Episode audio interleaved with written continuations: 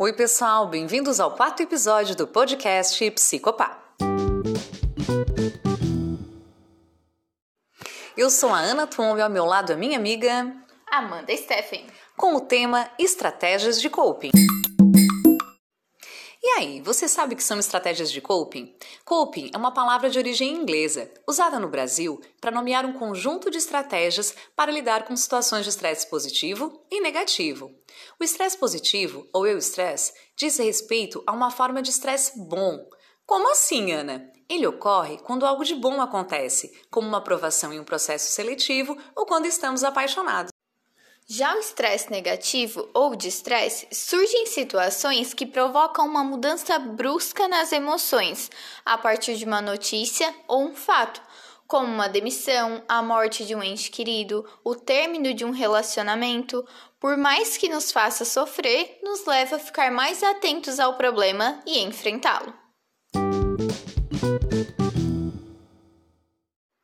Se você identificou várias situações no seu dia a dia onde os dois tipos de estresse aparecem, não se preocupe, isso é normal, acontece com todo mundo. O importante diante disso é parar uns instantes e focar em você, observar as situações e acontecimentos estressantes, perceber seus pensamentos positivos e negativos e dar-se conta de como está respondendo a eles, ou seja, como você está se comportando em relação a eles. Parece difícil fazer isso, mas é importante lembrar que as estratégias de coping, elas são desenvolvidas através de treinamento. Ninguém nasce sabendo utilizá-las, mas para ajudar você, daremos algumas dicas.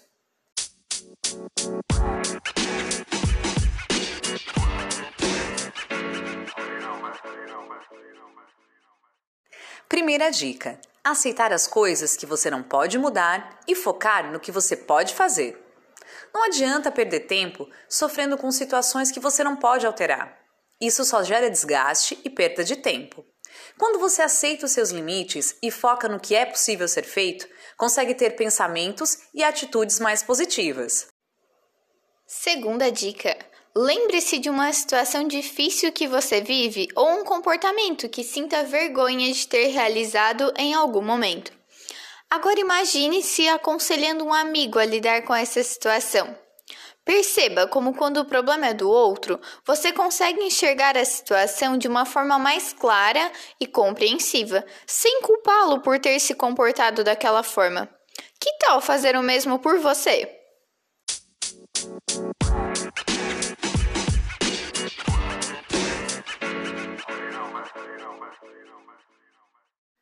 Terceira dica: escrever sobre você.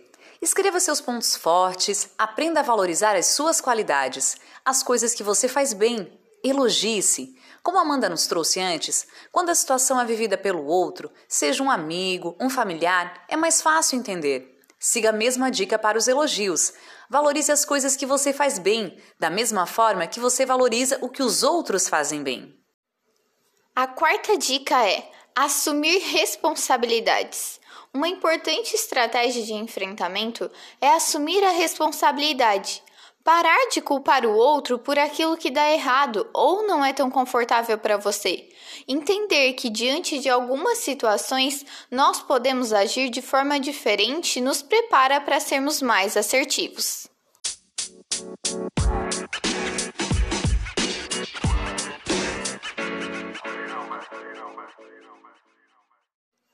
Por exemplo, o seu professor te dá um trabalho para apresentar e diz que a data de entrega fica para as últimas duas semanas de aula.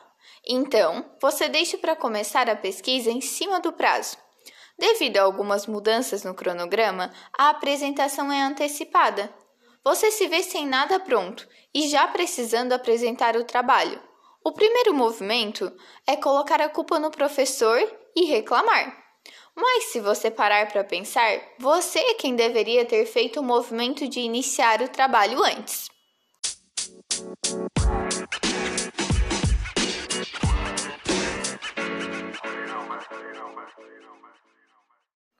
Tudo isso que a gente te ensinou até agora faz parte da atenção plena.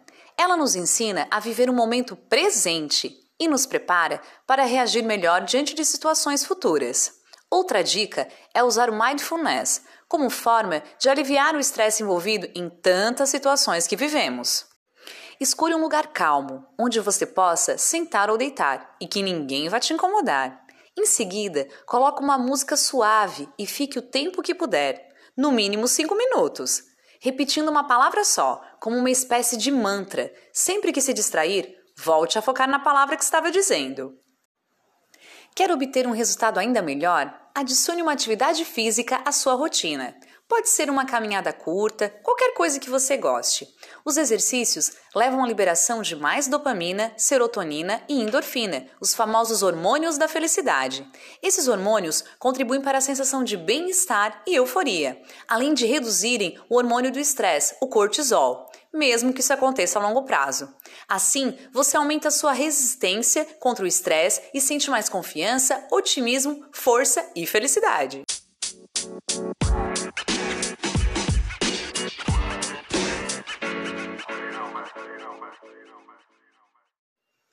Para encerrar, uma dica bacana é uma série da Netflix chamada Headspace.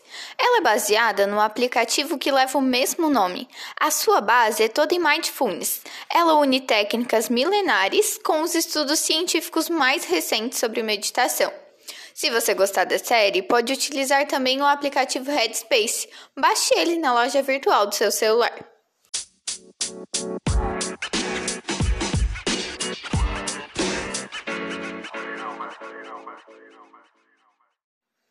Olha, com todas essas dicas, confesso para você que já fiquei até relaxada. Esperamos que os nossos conteúdos tenham te ajudado a tornar o teu semestre mais leve. Esse é o último podcast dessa temporada. Foi muito bom poder compartilhar os conhecimentos da psicologia com você. Nós te desejamos tudo de melhor e muita saúde mental.